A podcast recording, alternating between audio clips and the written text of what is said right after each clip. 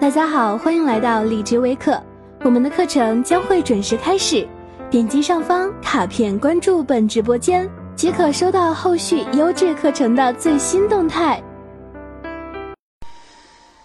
亲爱的朋友们，大家晚上好，这里是新世界学宫，我是学宫的首席导师董月。今天晚上我将会给大家带来一次精彩非凡的课程。它将会让你们学会自由的创造我们的生活。是的，我们每一个人都具有创造力，因为我们本身就是一个创造性的生灵。真的，我相信你通过这一节课，可以去让你的生活变得更加的如你所愿。我们这次公开课，它是以《生命智慧书》。也就是我之前所写的一部分文章的记录为教材。那今天晚上我们的教材就是《自由创造的秘诀》这一篇文章。我将会通过这一篇文章来给大家讲述如何去自由的创造。希望你们能够放松心情，因为没有什么好着急的，也没有什么好担心的。在这里，一切都是足够的。在这里，一切都是可能的；在这里，一切都是得到允许的。我爱你们，亲爱的朋友们，祝福你们。现在你可以在上面签一下到，那个蓝色的卡片点一下就可以了。然后在下面的留言区里面打出一句话：“我可以自由的创造，我可以自由的创造。”然后再出声的朗读三遍，我可以自由的创造。我们的课程将会在八点十五分正式开始。好了，非常感谢大家的聆听，我们待会儿再见。如果可以，我希望能够把我所拥有的所有的智慧，所有从生命源头那里学来的智慧，都送给你们。因为我知道我所拥有的智慧，它永远是足够的。当我们不断的去给出，我们就会不断的收回；我们不断的给出，我们就不断的收回。这就是宇宙之间的一条定律。你所给予的，恰恰就是你收回的；你所收回的，恰恰就是你给予的。从今天开始，看一下你到底在给出什么。你在给出什么样的想法？你在给出什么样的状态？你在给出什么样的话语？你在给出什么样的行为？你在给出什么样的感觉？好的，现在我们的课程正式开始，非常欢迎大家，非常感谢你们，谢谢。首先，让我们来看第一节对话录。我们先看这节对话录的。题目叫做“自由创造的秘诀”，它是我和内在的神性，也可以用其他名称来称呼，交流的时候写下来的一篇对话录。首先，让我们一起来读一下第一节，嗯，那么我在读我说的话和爱说的话的时候，会用不同的口气啊，你们知道就好了。找我干什么呀？是你让我来找你的。你知道我最近的生活吗？你觉得有什么是我不知道的吗？我告诉你，我知道关于你的一切，我知道关于每个人的一切。你以为我是谁呢，老兄？我正通过你体验，也在通过每个人体验。你们的体验便是我的体验，所以我知道关于你们的一切。我们本为一体。现在你有什么问题想问吗？我会给你回答。我们看这第一节对话录，是我在向爱、向生命的源头问一个问题啊。我说：“找我干什么呀？”因为这一篇对话是爱主动过来找我的，他主动过来在我心里和我说话的。所以我说你找我干什么呀？那爱说是你让我来找你的，确实那一段时间，我的生活的压力比较大，生活里遇到了一些事情，我也感觉很迷茫，因为我想让自己探索更多，我想让自己对生活、对生命的本质、世界运行的规律有更清楚的认知。我在呼唤爱，哎，最终他来了。通过这个，我们就可以知道，只要你愿意去。信任我在这里所说的这个无所不在的永恒的智性，这个包容一切的永恒的精神。只要你开始去呼唤他，那么你必然会得到他的回应，你一定会得到他的回应，你绝对不会错过他给你的回应。真的，问题不在于这个生命的源头不帮助你，其实他一直在帮助你。问题恰恰在于你不相信生命的源头存在，你不相信这个永恒的智性与你同在，你不相信在你存在的背后有一片更广大的存在，它一直与每一个生灵同在。你甚至没有去呼唤它，你甚至没有去请求它，你甚至没有去发挥你的自由意志去允许它。那么你怎么会看到它在你的生活当中展现出来的奇迹呢？曾经我的生活看起来是一团乱麻，我不知道我将要走向何方，我不知道我的生存应该得到什么样的保证，我应该怎么办呢？我非常的困扰。直到有一天，我看了一本书，我没有把那本书看完，我仅仅是随便翻了一下。哦，那本书叫做《与神对话》第一册。这本书我是在。图书馆里面借到的，当时我看到，原来有这样的一个存在，他在陪伴着每一个人。原来我们可可以和他对话，我觉得实在是太神奇了。对于我来说，这一切都是新鲜的。从那个时候开始，我就让自己不断的去呼唤这个永恒的精神，我让自己不断的呼唤爱。我说你。和我说话吧，我想清晰的听见你的声音。你快和我说话吧，你快和我说话吧。我想得到你的指引，我想得到你的帮助和支持。终于，爱并没有辜负我，他并没有忽略我的呼唤。但有一天，哦，他让我听到了他的声音。原来我是可以可以和他聊天的，原来我可以通过心灵感应的方式和生命的源头聊天的。原来这个是真实的。原来尼尔所写的与神对话，它正是适用于我们每个人的。原来我们每一个人都可以和这个生命的源头对话，每个人都可以。哦，从那个时候开始，我就开始不断的去和爱，在与爱交流的过程当中，我发现我自己的内在发生了翻天覆地的变化。它可以说是一种质的转变，是一种超越，是一种飞跃。我内在的那些观念，慢慢的得到了净化，慢慢得到了颠覆，取而代之的是一种更加肯定自己、更加符合自己那伟大本质的观念。它确实带给我很大的帮助。我们下面再看，我说你知道我最近的生活吗？然后爱说，他说有什么是我不知道？他意思说他什么都知道，对吧？确实如此，因为爱和我们是一体不可分的。现在你所体验的这一个个体的视角，和爱这一个整体的视角，这个广大的视角，它是同一个存在的两个面相，它们是一体的。所以说，可以说，我们在这里所说的这一个爱，这个生命的源头，它就是那一个更完整的、更广大的我们。而我们在现在所体验到的这个个体的视角，那就是这个生命的源头所彰显出来的一个又一个的面相，这就是我们和他之间的关系。在整个宇宙当中，除了爱，没有别的东西了。也就是说，爱就是全部，爱的存在意味着全部，没有任何东西会超出爱的存在，因为爱就是存在本身。有什么东西会超出存在本身呢？对不对？没有。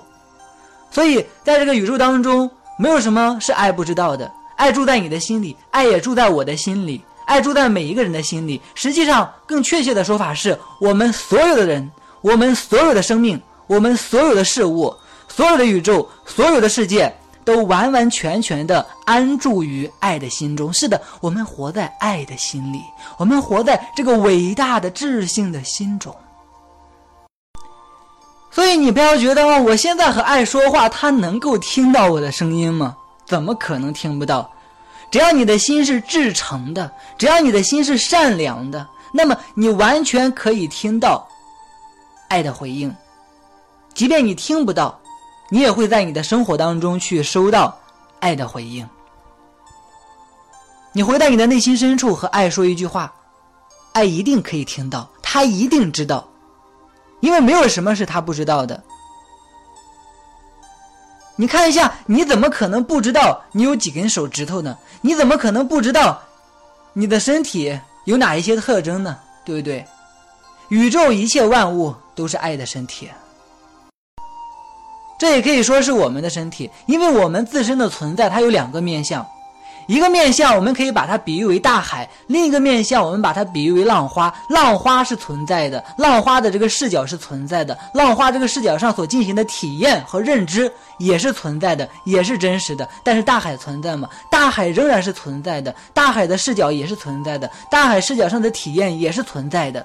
那么，浪花和大海，它只不过是同一个存在的两个面相而已，只不过是他们选择体验的视角不一样而已。生命的进化就是这样，我们首先从自己里面分离出来，然后我们在这一个分离的过程当中，再进行一次伟大的回归之旅，到最后我们成为了那一个我们本所是的伟大的存在，这就是一个循环。这就是生命的循环。我们先让自己不是自己，然后再让自己不断的去发现自己、接纳自己、表达自己、成为自己、回归自己。我们也可以知道，其实爱它可以通过我们每个人体验，我们所体验到的某种程度上，它也属于爱的体验。爱通过我们的体验，也获得了自己的体验。好的，现在我们再来看第二节，它是接着上面那一节继续的啊。现在我们来一起读一下。好，让我想一想，我其实有许多问题，不知道为什么现在一个也想不起来了。不问，那我走了。别走，容我想想，好吧？我不知道问这个问题合不合适。我想问一下我未来几个月的情况，你可以告诉我吗？我从不预测未来。我只关心现在，我不想让你们觉得自己的未来是注定的，这会抹杀你们的自由意志。但我可以告诉你，你的未来取决于现在，你现在所做的每一个选择都在决定着你的未来。所以，生活不是一个发现的过程，生活是一个不断重新创造的过程。这句话我在《与神对话》第一卷中提到过。反正你就是不打算告诉我，对。反正你就是不打算告诉我，对吧？如果我告诉了你，你的未来是怎样的，那么这将会改变你的未来。你会对未来的某些事情期待，这会使原本在计划之内的好事与你擦肩而过。所以我建议你关注现在，不必期待。这一段对话，它向我们揭示了现在和未来的关系。那我问的那个问题就是说，我未来几个月的情况会是如何？有时候爱他会告诉我，但有时候爱他也不会告诉我。就像这一次，爱没有告诉我，为什么呢？因为爱告诉我们了，他说他从不预测未来，他关心的只是现在。我们就可以知道，唯一存在的只有现在，只有此时此地。现在我在讲课，你们在听课，这就是对于你们来说，在这个时刻唯一的真实。而你们所认为的未来和过去，它只是你们的幻想。过去是一堆记忆，未来是你根据过去投射出来的一个方向，它是你根据过去投射出来的一个幻想。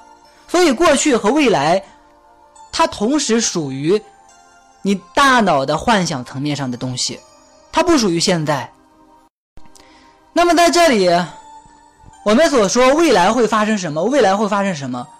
这是什么？这其实是一种趋势，就是说每时每刻我们都在创造，对吧？那么这就意味着，每时每刻我们的创造，它都把我们接下来要演化的方向推向一个地方。每时每刻我们做出的改变，都会完全改变我们的体验序列。原先的时候，我们的体验序列是 A B C D，那么在此刻，我们把当下的自己。变成了另外一番样子，我们改变了自己的状态，那么可能就变成了 A B D J，它有可能会发生这样翻天覆地的变化。所以说，你每个此刻做出的决定，你每个此刻做出的改变，都在改变着全部，你在改变着你的整个生命序列，这就是重要之处，这就是当下的重要之处。有很多人喜欢去搞清楚自己未来的命运，他们知道自己的未来。啊，一定得按照什么样的方式展现？他们洋洋得意，但其实这却是一种自我限制。因为刚刚我已经说了，我们的人生啊，它从来不是固定的，它从来不是固定的。你每个此刻做出的改变，都改变了你的整个生命序列，真的。所以说。这个对话录已经告诉我们了，生活它不是一个发现的过程，它不是说我们发现一个已经写好的剧本。生活意味着我们在每一个此刻重新创造自己，它是一个不断创造、持续创造的过程。当我们知道了自己的未来，那么我们内心就会对未来有一种期待，我们一定会有一种自发性的期待。大部分人的心并没有做到心如止水，并没有做到知道自己未来的时候不期待。不渴望，我们一期待，或者说仅仅是那一个知道本身，那一个对未来的知晓本身，它就改变了未来。再就别说期待了，你再加上一层期待，那么可能就会使原本会发生的好事与你擦肩而过。你太执着了，你太执迷于你的未来有什么了，这个时候反而打乱了你的生命秩序，它反而不好。因此，我建议你们把你的注意力放在此时此刻，在此时此刻看一下自己到底是谁，自己到底是谁？你是痛苦还是欢乐？你是自信还是自卑？你是伟大还是渺小？你到底是谁？这决定了你的外在世界如何向你展现。你是谁？你的外在世界就如何为你匹配现实，就是这样。好，现在我们再一起来看第三节啊，也是接着上面的那一节，我们一起来读一下。这一段话呢是爱说的哈，是生命的源头说的。生活是个持续创造的过程，你每时每刻都在创造关于自己的一切体验。聪明的人知道。要从源头上入手，从而决定自己的未来。而大多数人只是在自己创造的结果中被动地做出反应和选择，使得相似的事件一再发生，却抱怨为什么自己这么倒霉。我的规律是因和果的规律，而非到时再看看的规律。我赋予你们自由的意志，让你们可以根据自己的喜好自由地创造。如果你非要等到未来事情发生了才会相信。那么，你期待的事情将永远不会发生，除非你改变了自己的选择，在此刻就活，活出你的梦想。没有一个途径抵达你的目标，你只能成为你的目标。如果你想成为谁，那么就直接去成为他。不要为此找借口，你永远可以做出这个选择，只是你自己不愿意这么做。你害怕别人对你的看法，你害怕这样做如果失败会遭到耻笑。我告诉你吧，那是不可能的，因为这是我创造出来的规律，它们不可能出现任何误差。那么这一段话，它是一个核心，它是一个核心，因为它告诉我们如何创造。我们知道，生活它其实是一个持续创造的过程，创造永不休止，真的，创造永远没有停止的时候。你现在你在笑，那么你在创造。你在悲伤，那么你在创造；你在想好的事情，你在创造；你在想不好的事情，那么你在创造。现在你不管做什么，你不管说什么，你不管想什么，你不管有什么样的感受，不管有什么样的存在状态，那么你都在创造。我们学习创造的课程，并不是说我们要找一个时间专门的去创造，那么这就荒唐，这就太荒谬了。这样你不可能去改变你的生活，你必须让自己把创造落实在生活的整体上，你才能从整体上去彻底的扭转你生活的局面。这是我亲身的经验。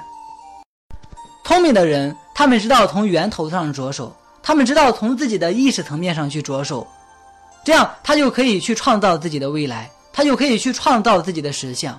所谓上行下效，存乎中，行于外，就说上面有所行动，下面就会仿效这个行动。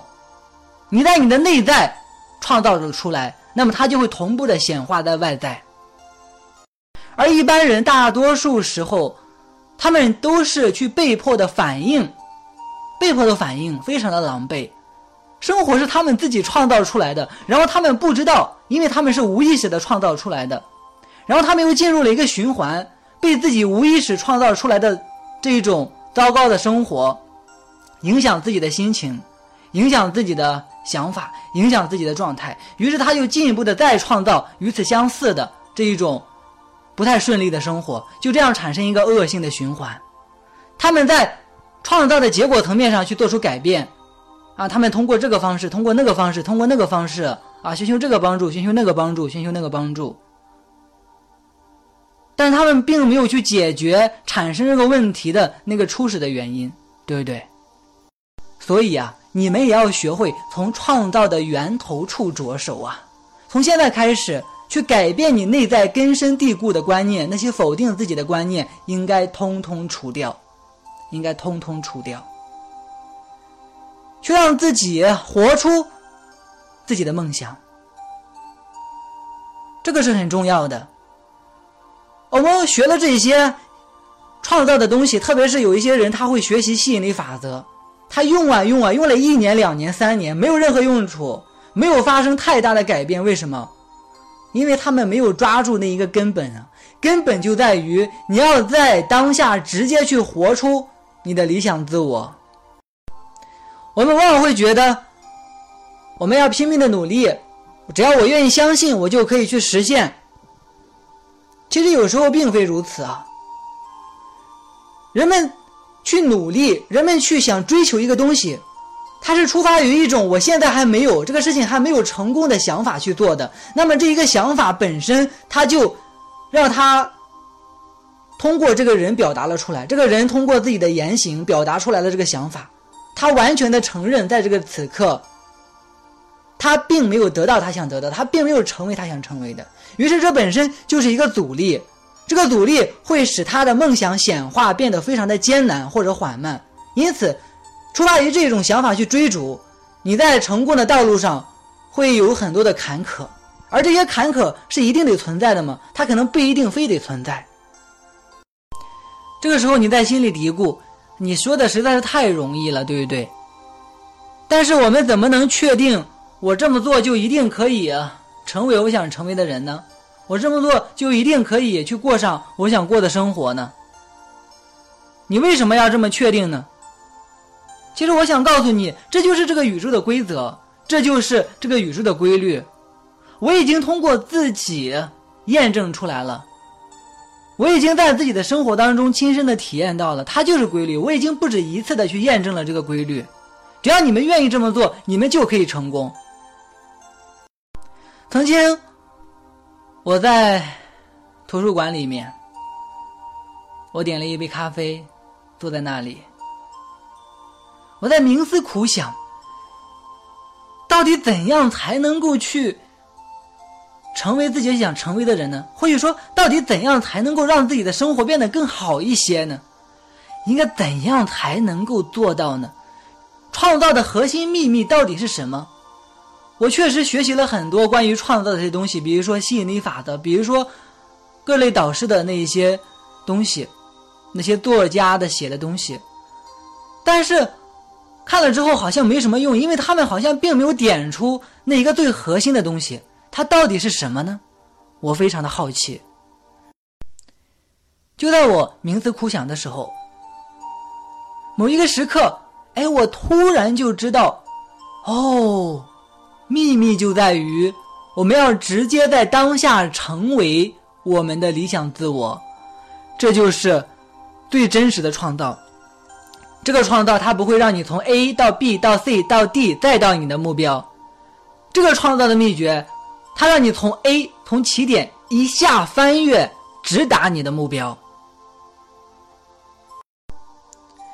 不要担心你这么做会被人嘲笑。如果你老是这么担心，那么你到底是为自己而活，你还是为别人而活？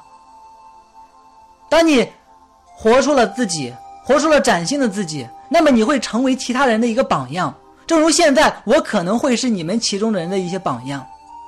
这就是我带给你们的礼物。我告诉你们，生命它还有一种崭新的可能，这个崭新的可能已经在我身上展现出来了。那么，它也可以在你们的身上展现出来。这就是我带给你们的价值。和意义，勇敢一点，勇敢一点，没有什么好怕的。你所担心的只是那些幻想。你通过内心的幻想，觉得我这么做不行，那么做不行。但是你啪的一下迈出这一步之后，你发现它根本就没有你所想象的那么艰难，它根本就没有你们想所想象的那么尴尬，没有那么多事情，很简单。现在我们再来看下一段，这一段是接着上一段，也是爱所告诉我们的创造的智慧。直接去成为它，意味着你每时每刻按照你的理想自我创造自己，去想那个我会想的事情，去说那个我会说的话，去做那个我会做的事情，不再出发于不是那个我的心态去思考、说话和行动。这意味着你要全身心的去成为。你的理想自我，在刚开始的时候，你的生活状态并未发生很大的转变，或许也会变得更糟糕。但你要明白，这是创造过程中必然会遇到的。如果没有非你，你便不会成为你。在非你的事件事件中，你可以做出选择，选择你在这个事件中成为谁。于是，真正的转变发生了。你在相同的事件中，对自己要体验的身份做出了不同的选择。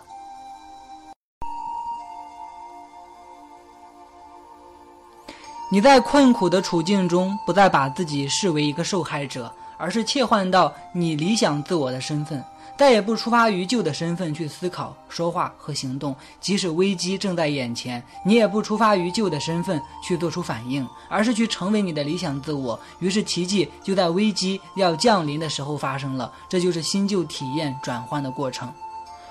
我想你们面临的最大问题就是恐惧，你们害怕。你可能保持着很好的状态，但是在危机到来的时候，你就乱了阵脚了。于是，因为害怕危机像以往一样发生，你就开始以旧的受害者的身份去反应，这样创造的过程就中断了。你在奇迹即将到来的时候放弃了，这的确需要一种无畏的精神，并非是要你执着于结果，而是坚定自己的选择。你对真理的信仰。终将使你到达彼岸。这一节它更加重要，它告诉我们如何去直接成为我们的理想自我，以及我们在转换到新的实相的这个过程中会经历什么样的事情。这些都是我通过自己的体验亲身验证过的，所以我会告诉你们它是怎样的。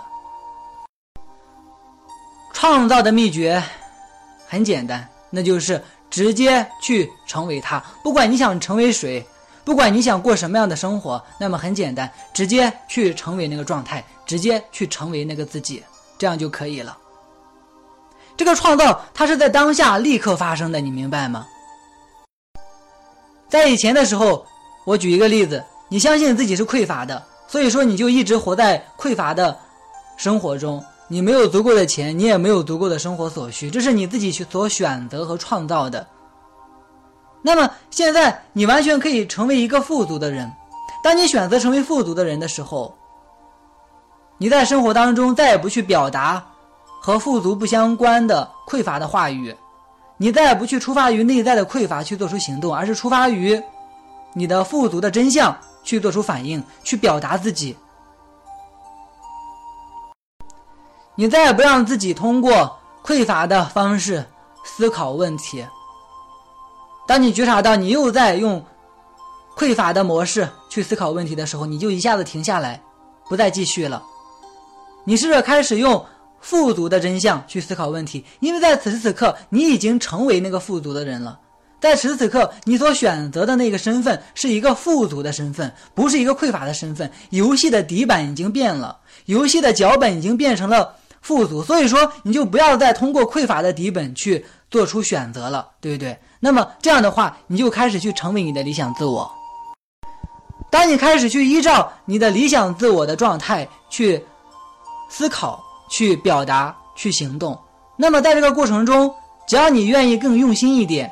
你就可以直接去跨越到那一个理想的自己，你确实在此刻坚定了自己的脚步，你走在富足的道路上，你再也不走到匮乏的道路上。有没有发现，就在这一刻，就在你坚定自己，让自己在此刻依照富足的真相活出来的那一刻，你已经成为一个富足的人了，你内在的体验已经具备完全了。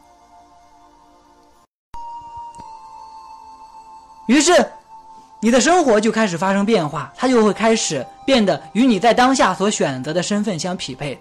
记住，整个宇宙它都是你自己内在的一个反应。当你坚定了你自己，那么你的世界也就会帮助你坚定自己。它会给你送来一系列的人事物来匹配现在你所选择的身份。不管你选择成为谁，那么你必须要做到先坚定自己是谁。坚定自己是谁。当你坚定了自己，那么整个世界都会反转过来支持你，使你成为你自己，使世界成为世界。大多数情况下，人们往往会失败在这个过渡的阶段。我把这个过渡的阶段称之为破坏效应，它其实就是新旧体验转换的过程。新旧体验，它既包括内在的体验，也包括你生活中的这一些具体而微的事件。在这个过程中，你会经历到一些混乱，可能会经历到一些混乱。那么这些混乱会让你再一次放弃你建立起来的那一个新的观念和新的状态。原因就在于，首先旧的实相它开始崩溃。它还没有完全崩溃，新的实相开始建立，但是它还没有完全建立，就好像是电影里面有两个画面，新的画面没有完全的显示清楚，旧的画面没有完全消失的那一瞬间，你把它定格下来，那你会看到整个屏幕看起来都是模糊的，对吧？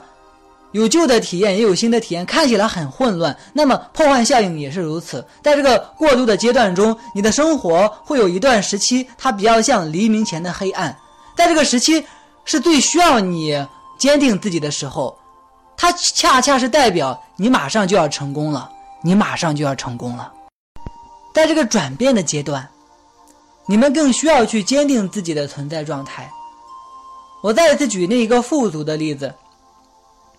那么你现在开始去创造自己，把自己创造成为一个富足的人，然后突然之间你的生活里面出来了一个需求，你需要一笔钱来生存，或者你需要一笔钱来解决某一个比较棘手的问题，这时你怎么办呢？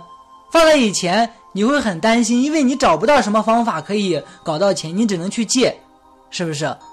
那么现在就不一样了，你不再让自己出发于我不是富足的，做出任何的。反应，你不再出发于内在的这一个“我不是富足”的想法，做出任何的行动，这个是很重要的。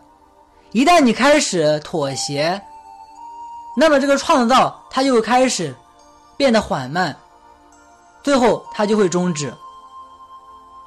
不要妥协，你要仍然去坚定自己富足的真相，即便这个需求看起来太……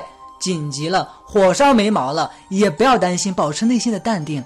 当你感到恐惧的时候，把这一份恐惧带到你内在的觉知中，带到你思想里面的那一个无限深邃的空间里面，融化它，包容它，然后不再出发于与富足不一致的想法去做出反应，因为你知道你自己是富足的，因为你知道你的生活当中会有很多支持和帮助，你所需的一切。都会及时的到来，真的，你所需要的一切都会及时的到来。这样你就不需要去担心什么，机会会自然出现。那么你仍然让自己去坚定我是富足的这一个理想的身份，对吧？即便现在这个需求看起来仍然迫在眉睫，你仍然没有退步，仍然让自己不出发于匮乏做出行动啊！我去借钱啊，我去啊，很害怕的去想各种方法呀，你没有这样去做。你可能去做自己喜欢做的事情，你可能去看一部电影，你也可能让自己啊散散步。总之呢，你仍然在坚定你的理想自我。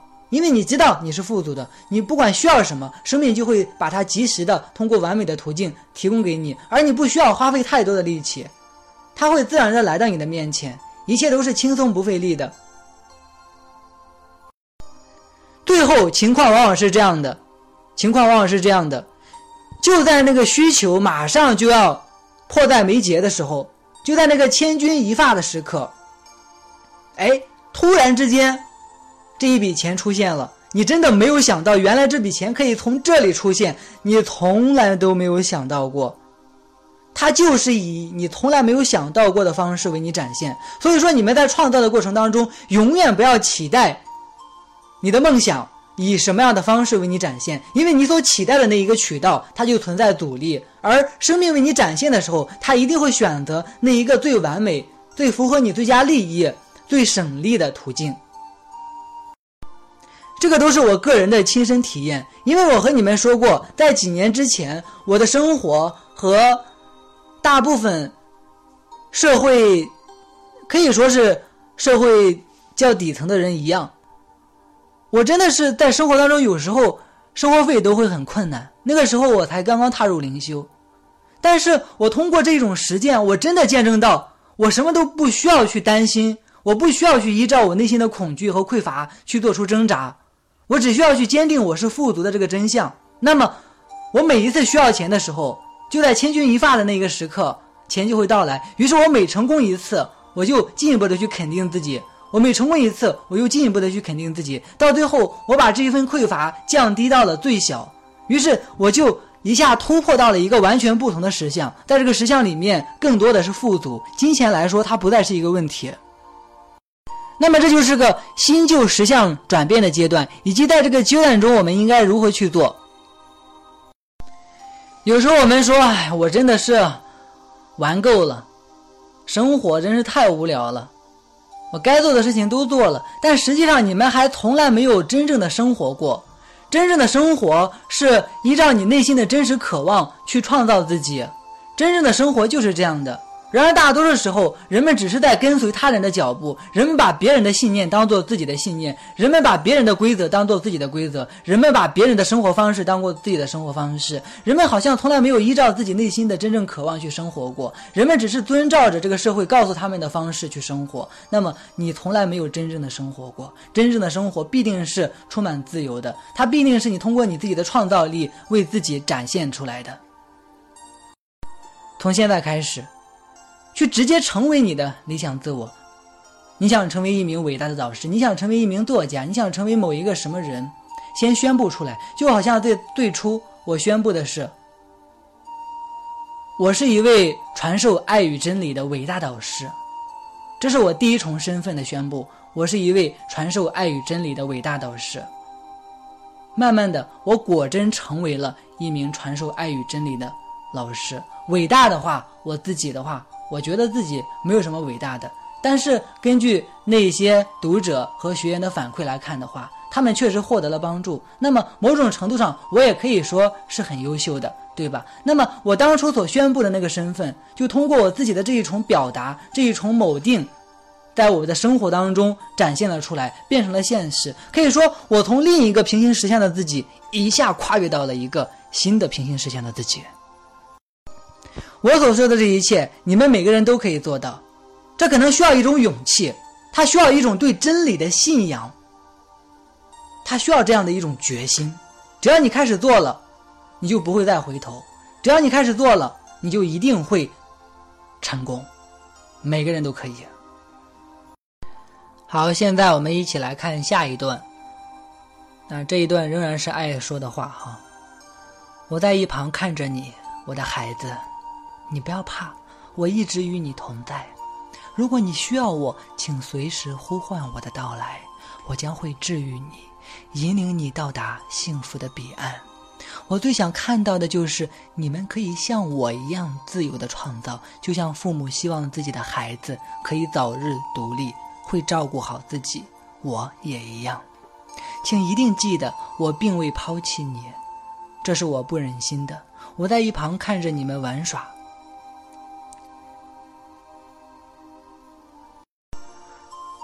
如果你们有任何一位在游戏中受伤了，我将会把我的爱带给他，使他脱离苦难，而后我会依然在他身旁，看着他自由的玩耍。若你们需要我，请随时呼唤我，我会应你们所求，我从不失约。请记得，我一直在你们身边，从未离开。我总是把对你们最好的带给你们，也总会把你们要求的带给你们。记住，我从不失约。如果任何时候你们需要我，请呼唤我，我必会到来，甚至会不请自来。事实上，那是我一直在做的事。我爱你，我的孩子，祝福你，去在生活中实践这些真理吧。那时你将会自由。我说：“天哪！”这到底是我写出来的，还是你写出来的？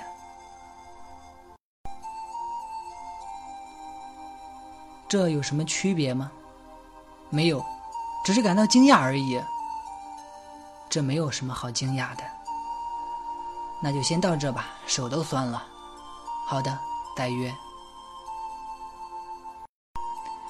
那么这一段其实就是告诉我们爱与。我们每个人同在，它是我们每个人都可以依靠的一份力量和支持。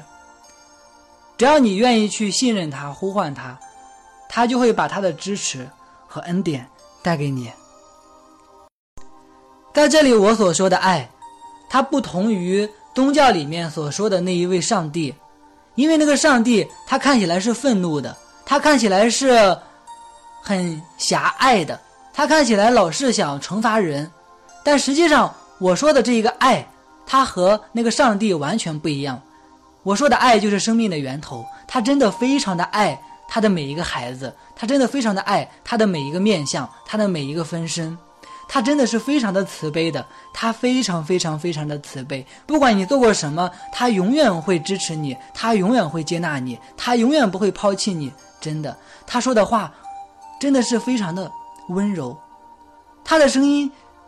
非常非常的温柔，就是一种轻声细语的感觉，真的，他说的话会带给你希望，会带给你爱，会带给你一种莫名的支持和力量。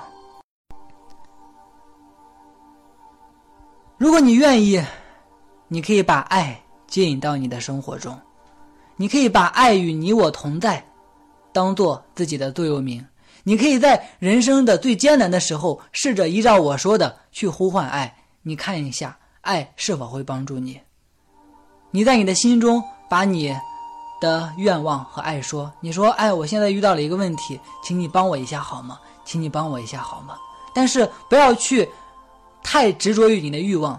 如果你现在完全的去抓着你的欲望不放啊，我要中一个亿，啊，我要得到什么什么东西。那么这个时候，其实爱一般来说就不会回馈给你，因为某些程度上，你得到的这个东西，有可能你还会失去更多，因为这不平衡，对吧？不平衡，那么就不会给你带来最佳的利益，爱就不会把这个带给你。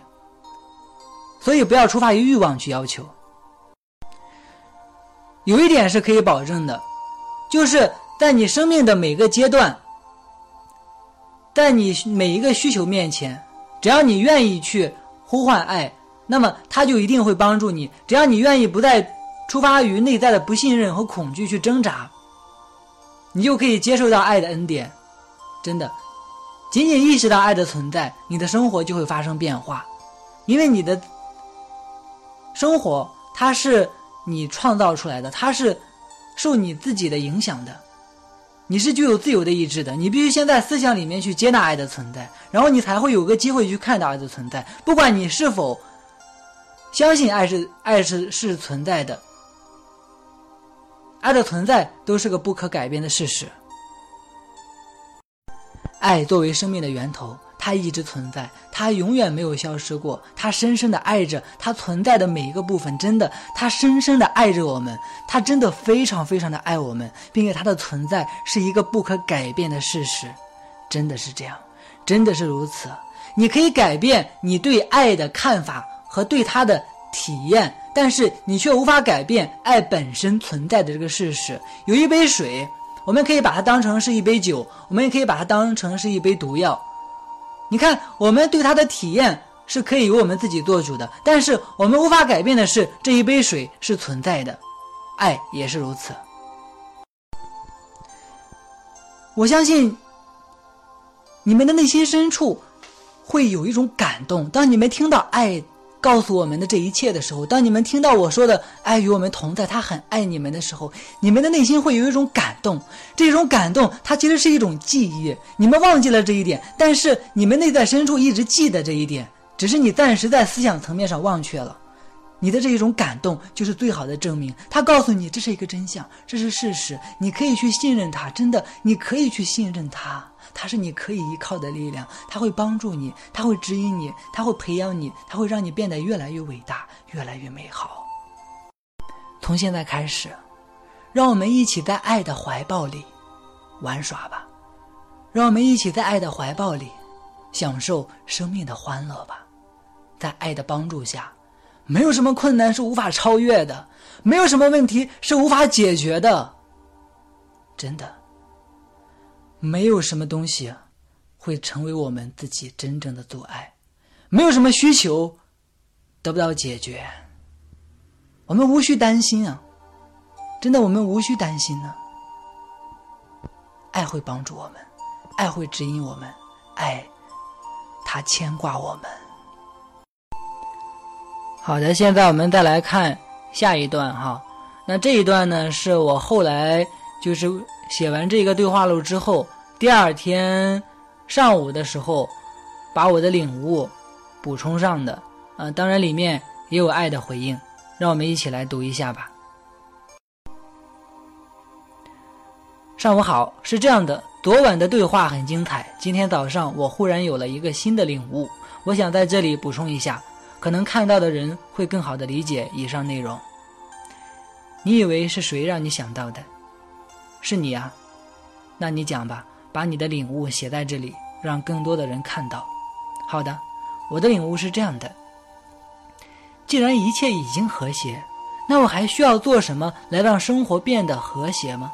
既然我在爱的银行和仓库里已经有足够的财富和资粮，那我还需要什么途径来让自己变得富足吗？既然一切已经顺利，那么我还需要做点什么来让事情变得更顺利吗？既然关系已经和谐，那我还需要做点什么来让关系变得和谐吗？既然所遇的问题都已经得到完美、最符合我利益的解决，那我还需要做点什么来让问题消失吗？一切如是，我觉得这是你说的关于创造的关键领悟。你已经真正的领悟了。这是一种心态上的彻底转变，它让你在相同的环境里获得完全不同的内在体验，于是你就可以创造你需要的任何外在体验。这也是我创造你们的原因。你们是具有创造力的生灵，你们的创造力与我一样，那是同一种力量。就在这个创造的过程中，你们体验到了自己的本质——无限的创造力。这也是我的本质，去创造你们想要的生活吧。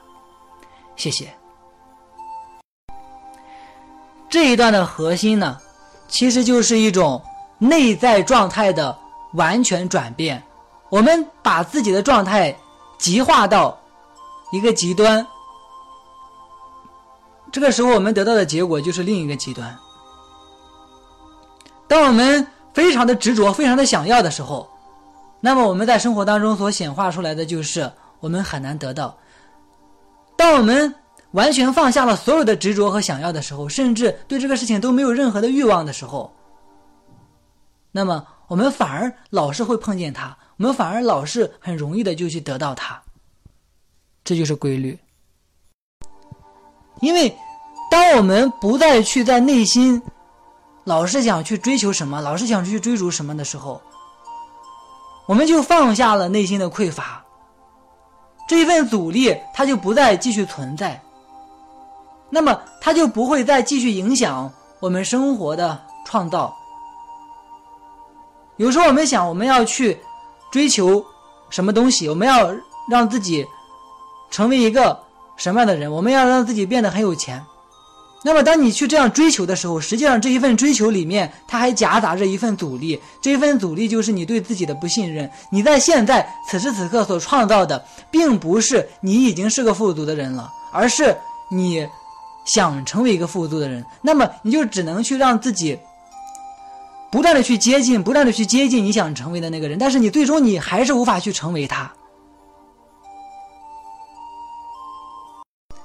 为什么？因为你并没有真正去创造你真正渴望的那个身份，你创造的是你想成为那个身份，那么你就不断的看到自己越来越接近他了，越来越接近他了，但是你就是没有完全成为你的理想身份。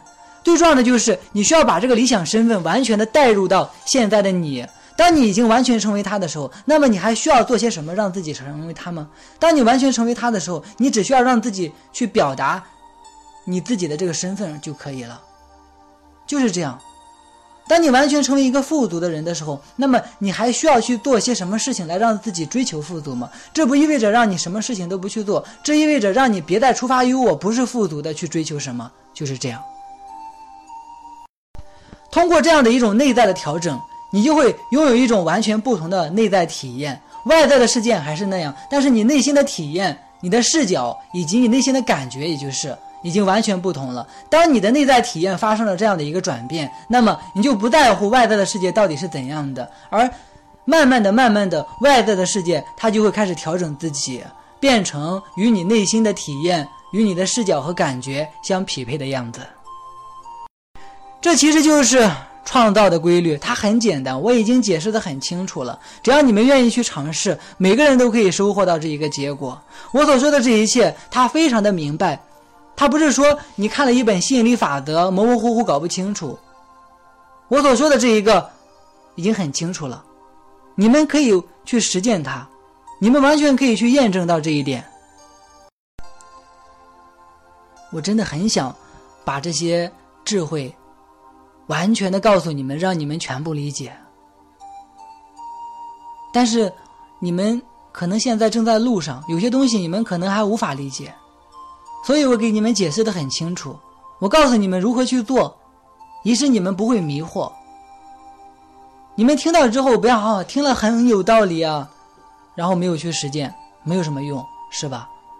从现在开始，去试一试，去尝试一下。不管怎样，你可以让自己在这个当下做出一个改变。你在当下是谁，那么你的世界。就会围绕着你展现开来。创造它不是刻意的，创造是持续的，每个时刻你都在创造，你现在的状态都是在创造，你现在对世界的看法是在创造，你现在的感觉是在创造，你现在说的每一句话、做的每一件事情都是在创造。所以你们要从觉察开始，你们想要什么，你们不想要什么，你们自己很清楚。那么就不再去表达那些你不想要的东西，是吧？别别再去表达他们了，知道吗？让自己去依照你内心的理想身份去表达自己，让自己改变一下看待这个世界的视角，从而去改变自己对这个世界的感觉。那么你就改变了你的内在体验，于是外在的体验就会发生变化。但是这个内在的体验，它需要一种坚定。他不是说你在思想里骗自己啊，我已经相信了，我已经怎样了？这个根本没有什么用处，你根本就没有改变，真的，你根本就没有改变，你只是在思想里面去骗自己而已，哄小孩子呢？你能哄得了宇宙吗？你哄不了他。当我说现在你是富足的，那么这就是你现在的一个真相和事实。现在你就是一个富足的人。既然我是一个富足的人，那么我需要出发于我不是富足的去做出任何改变吗？不会，我不需要。我可以做我自己喜欢做的事情，我可以做任何事情，但是我不是出发于我是匮乏的来做这件事情，我没有通过这件事情来让我自己变得更加富足。为什么？因为我已经我已经是富足的人了，明白吗？那么你让自己的内在体验极化到了这样的一个极端，那么你就会在外在的世界当中看到一个完全不同的结果，它将会给你展现出一个富足的面貌，因为你把你内心所有的让富足展现出来的阻力全部打压下去了，不是打压下，你全部让它消失了。这个内在的技术需要你们每个人自己好好的体悟，好好的调整。那么今天我们的正课部分其实就到这里。这节课其实我们讲的东西和我们在目录里面所说的是一样的。我们这个课程里面不是告诉大家这节课我们要教你们什么吗？对不对？基本上都已经讲了。啊，这个基本上就是这节课我们讲的主要内容哈。啊，发在这里的话，让大家有一个认识就行了。我基本上都讲到了。那么新世界学宫非常的欢迎你们。我们希望通过自己的努力，把真理传递到你们的心里，从而可以使你们的生活变得更美好。这是我们新世界学宫的使命。我们真的希望这个世界能够变得更美好，这也是我自己内心的渴望。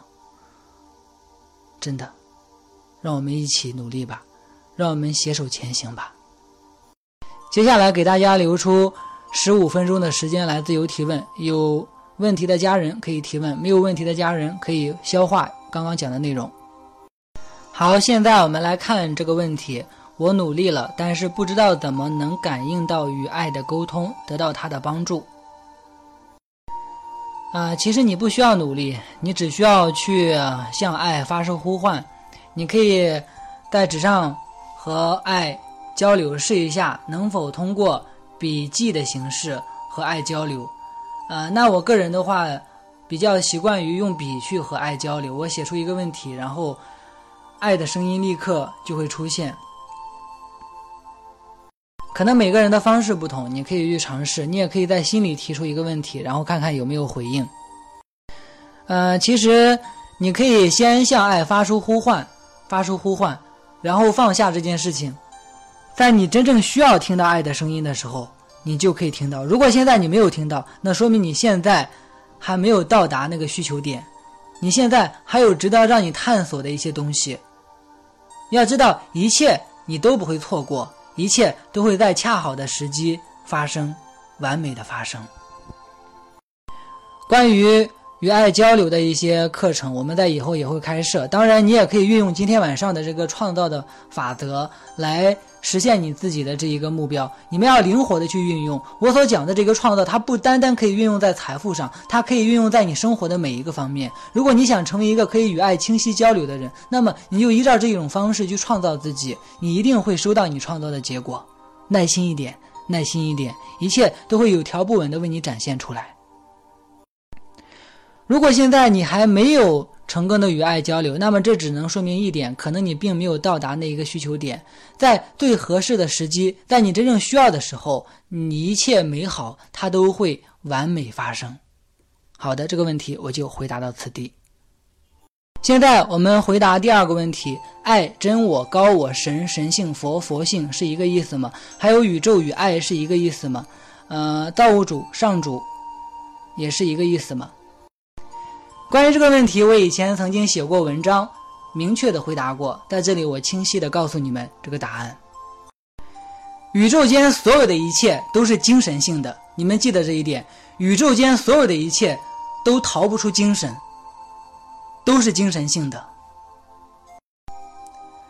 创造所有一切的那一个原点，就是一个纯粹的精神，就是一个纯粹的精神。这个宇宙的本源，它有两个面相。一个面相是它的本质面相，它的本质面相就是纯粹的精神，它是佛家所指出的那一个般若空性。这个般若空性，或者说我们的觉性，就是这一个本源的那一个存在面相，或者说是它的本质面相。这个本源的第二个面相，就是它的一种展现面相，它的展现面相就是我们在基督教里面所看到的那一个神。或者说我们平时所称的那个上主，或者说在这里我说的这个爱，它其实是那个永恒的精神对自我的一种认知。我再重复一遍，它是那个永恒的精神对自我的一种认知和展现以及表达，这就是爱，这就是你所说的那个名词的意思。我们之所以有困惑，是因为我们把这一个最初的源头的存在面相和展现面相混淆了。存在面相和展现面相，它其实是同一个存在的两个不同的面相，两个不同的方面而已。现在我们可以说，我自己是存在的，对吧？我们可以看到我们是存在的，但是我们的存在和我们认为我们是存在的又是两码事。我们认为我们是存在的，它是我们的存在对自己的一种觉知。但是我们的存在本身它是怎样的，那就是另外一回事了。所以说，我们自己都体现在两个方面：一个方面，它是一种看起来好像是一种本质的层面，是一种不变的；另一个方面，它看起来像是一种灵动的层面，它是一种可以变动的。这就是我给你的回复啊！其他的一切答案都可以从这里面找出来。我们看第三个问题：怎样才能培养出富足的感觉？其实你们可以放下这个问题，怎样才能培养出复读的感觉？你为什么想培养出复读的感觉呢？这里面带着一种追逐，这种追逐就是阻力。你想培养出复读的感觉，以此来创造复读。这样其实就是一种南辕北辙。我告诉你们的那一种调节内在的转念方式是：既然我已经是富足的了，那么我还需要去做什么、追求什么来让我自己变得富足吗？我不需要，因为我已经是富足的了。那么你对自己的这一个视角、这个看待的方式是非常重重要的。当你坚定了你对自己的一个认知，那么这个感觉就自然出现。因为我们的感觉是由我们的思想带给我们的，而我们的思想创造出来的感觉，它又会反过来去促使我们依。照这个感觉去思考，问一下自己：既然现在我已经选择成为了一个富足的人，既然现在我已经成为了一个富足的人，既然现在富足已经是我的一个真相，既然我需要什么的时候，什么就会自动到来，那么我还需要去做些什么事情来让我自己变得富足吗？我还需要去出发于我不是富足，去做出任何的表达、选择和行动吗？我不需要。为什么？因为我是富足的，那么你可以去做任何事情，但是不要出发于你不是富足的去做，明白吗？那么这样的话，你就放下了使富足展现出来的阻力。实际上有一个更伟大的真相，我想告诉你们，那就是富足它不需要创造，它是你们的本质自然流现出来的生命状态。我们唯一需要做的就是让自己放下内心的匮乏，不再依照内心的匮乏去表达，不再依照内心的匮乏去思考，不再依照内心的匮乏去说话、去行动，不再依照内心的匮乏。去创造，这样就好了。当你不再去这样做，那么你那富足的本质就会流现出来，其他的一切亦复如是。好的，这个问题我就回答到这里，非常感谢你的提问。我们看这个问题：如何用自由创造让一个特定的人自主的来到我的身边？你通过创造无法去控制一个人的意志。如果你想控制他，那么最终你会遭到你创造的反噬。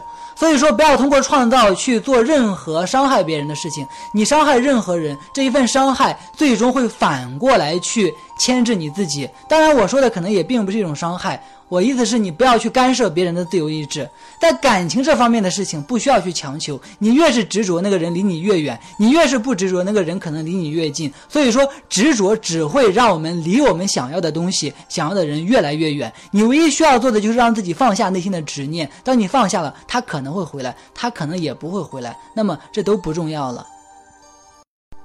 当你进入了这样的一种状态，你内心的这种阻力就变得更小了。那么，他如果说是符合你最佳利益的那个人，他是你真正需要的那个人，他是你那个完美的伴侣，那么他就一定会再一次回到你的身边。如果没有的话，那么你又何苦执着呢？你为什么要去一直拿着一个豆沙饼吃，而不去看一下一一旁的蛋糕呢？因为蛋糕已经为你预备好了，你只需要去放下内心的这一种执念，那么你就可以看到生命当中它还有其他的风景，真的是这样的，我的家人。我的朋友，你是值得被爱的，你是值得被爱的。你有一个完美的爱人，他在等待着你，他就在未来等待着你，爱已经为你准备好了。你不需要执着于现在你在渴望的这个人，他如果不想和你在一起，那么你又何苦执着于这个事情呢？你把他勉强过来，又会长久吗？是不是？所以我希望你能够更多的爱自己。当你展现出了你自己的魅力，当你展现出了你自己的光彩，那么整个世界都会被你吸引。那么所有的人都会感觉你这个人非常的有吸引力，你的伴侣也会到来。当你开始不再否定自己的时候，那么所有肯定你的东西都会来到你啊。从现在开始去爱自己，从现在开始试着去放下自己内心的执念，从现在开始试着去接受爱给你准备的所有的礼物。好的，这个问题我就回答到这里，希望能够给你带来一些启发吧。毕竟感情方面的事情的话，还是需要你自己去调整。我说的这一切可能不一定会影响你。